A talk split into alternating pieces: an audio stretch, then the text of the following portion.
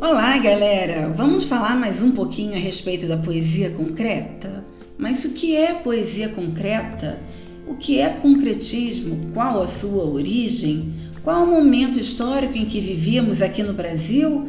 Calma, calma, minha gente, que eu já já explico tudo. Vamos lá?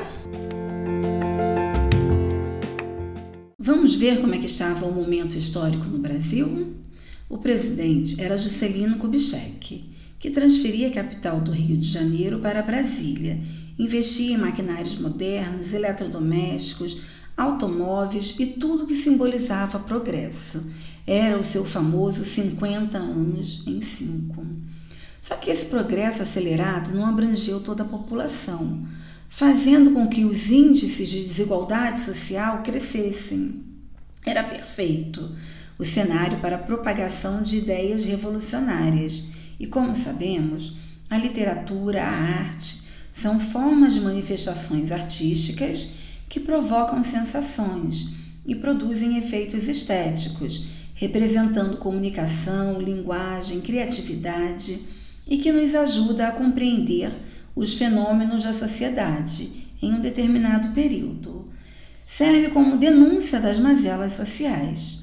E foi justamente nesse cenário que surge o modernismo, na Semana da Arte Moderna em São Paulo, em 1922. Mas o público não aceitou essa ruptura assim de boa, não.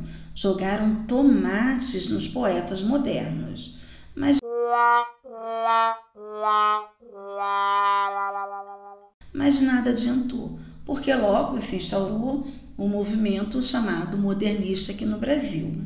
Sendo assim, o modernismo veio para revolucionar o modo de se fazer arte, representando o espírito de pluralidade, contestação do tradicional, liberdade ilimitada. Foram pensados, né? o movimento foi pensado para romper com os padrões formais da arte que já haviam sido produzidas. Nesse contexto, vários, várias correntes foram se formando na Europa, dentre elas o concretismo. Então foi justamente isso, gente. Foi o modernismo veio para romper aqueles padrões estéticos das poesias anteriores, né? Aquele modo rebuscado de se escrever já não existia mais entre a gente. Foi justamente nesse cenário, né? no cenário do, do modernismo, aquela ruptura com aquelas poesias antigas, rebuscadas, né? as produções formais, eles começaram a romper com isso, porque antes a gente sabe que a poesia no século, nos séculos anteriores, né, gente, ela era muito rebuscada, a gente quase não conseguia pronunciar, para a gente interpretar, tinha que ter um dicionário do lado. Né? Aí a poesia concreta pertence, como já foi falado, a um movimento literário chamado concretismo, que surgiu no século XX, alimentando essa ruptura com as produções formais. Eram escritos de formas mais leve, o poema já não tinha todo aquele peso, né? Sem contar que a linguagem era tão difícil que a gente não pronunciava direito.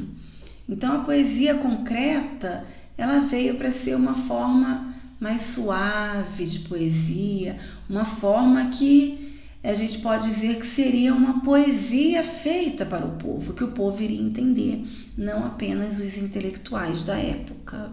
A poesia ela vai surgindo nesse cenário que a gente falou, né? e foi liderado o movimento por Décio Pignatari e os irmãos Augusto e Haroldo de Campos, que publicou a primeira revista de ideias concretistas no Brasil. Era um contraponto da nova produção poética proposta, porque havia como subjetiva demais, ela é muito emotiva, concordavam com a ausência de formalidades, pois a arte era toda revolucionária mas queriam que refletisse o progresso e a crítica de uma forma prática e objetiva. Só só em 1956, com a Exposição Nacional da Arte Concreta em São Paulo, na qual a poesia concretista foi consolidada como uma nova vertente da literatura brasileira. A distribuição gráfica das palavras são utilizadas para criar formas na poesia concreta, né? Como a gente pôde ver semana passada no poema que colocamos no post da escola, né? É, ela vinha com aquela forma, tipo trocadilhos, criar, cria imagens visuais da mensagem, né, que quer passar. Por esse motivo também é chamada de poema objeto. E ela rompia com aquela estrutura formal de versos e estrofes, justamente por isso, para ter esse visual. Quando a gente pega uma poesia que vai ler, qual a primeira coisa que a gente vê? São os versos e que vão formar a estrofe. Por exemplo, aquele poema, determinado poema tem cinco estrofes, né? E cada estrofe dessa tem cinco versos. Cada linhazinha escrita é chamada de verso e cada conjunto de verso é chamado de estrofe. E era justamente isso que a poesia concreta rompia, para poder formar essa imagem visual da mensagem. E acabou sendo chamado de poema objeto. Vamos ver aqui um pouquinho das características. Uso da linguagem verbal e não verbal. O poema, ele não era transferido para um papel, para um suporte qualquer, seja ele livro, caderno. Hoje em dia a gente tem o suporte aqui das redes sociais, né? Ele não era transferido apenas com linguagem verbal, ou seja, aquela linguagem escrita. Tinham poemas que formavam imagem daquilo que ele queria dizer. Tinham, tem palavras que formam imagens também, né? Depois a gente vai postar umas, uns poemas aí para vocês verem a diferença e a gente poder estudar também um pouquinho mais a poesia concreta. Era um experimentalismo poético, poesia visual, como a gente acabou de falar, né? Os efeitos gráficos, sonoros, semânticos, tinha aquela questão da geometrização toda, né? Os aspectos geométricos, supressão da estrutura clássica do verso e da estrofe, como a gente acabou de falar, e o desaparecimento do eu lírico, ou seja, aquela subjetividade toda, né, do eu lírico, do eu que faz, do eu que sofre, das poesias anteriores, ela já não existia mais nessa nova forma de se fazer poesia, de fazer poesia para o povo. Agora que a gente já conhece essa nova poesia, esse novo estilo, sabe o que tinha na época, qual era o cenário, sabe por que, que a arte, a literatura faz parte da nossa sociedade, né?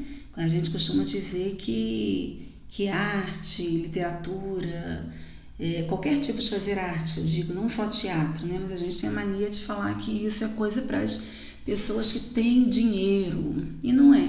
Todos nós precisamos de um pouquinho de arte, seja ela na televisão, seja no teatro, seja com uma leitura, seja com uma dança. Tudo são formas de manifestação artística, de expressão corporal, de comunicação. Então, aqui para gente, agora que a gente aprendeu tudo isso, para a gente fechar, eu vou ler para vocês um poema de Augusto de Campos. O Pulsar, 1975. O Vivo. Não queiras ser mais vivo do que és morto. As sempre vivas morrem diariamente, pisadas por teus pés enquanto nasces. Não queiras ser mais morto do que és vivo. As mortas-vivas rompem as mortalhas, miram-se umas nas outras e retornam. Seus cabelos azuis, como arrastam o vento, para amassar o pão da própria carne. Ó vivo morto, que escarnecem as paredes. Queres ouvir e falas, queres morrer e dormes.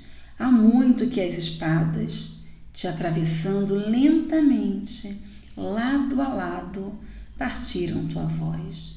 Sorris, queres morrer e morres.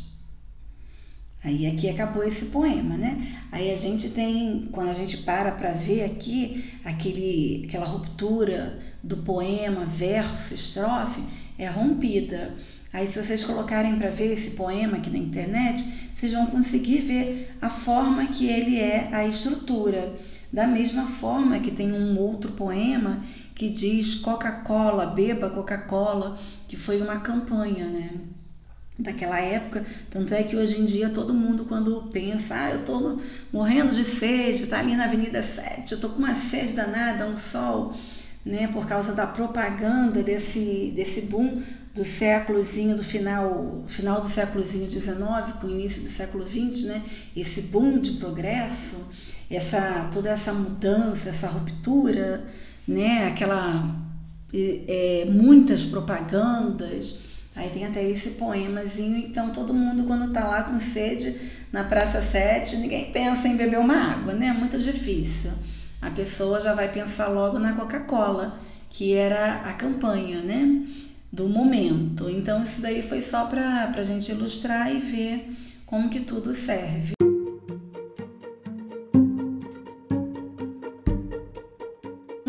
Nossas redes sociais que vocês vão ter mais exemplos de poesia concreta, vão poder ver como que é esse poema objeto e vão ver melhor, né? Quando a gente consegue visualizar, a gente pega mais aquilo para si, não só aprende e apreende. Gente, por hoje é só, espero que tenham gostado. Um grande beijo e vamos para as próximas publicações, tá bom? Tchau!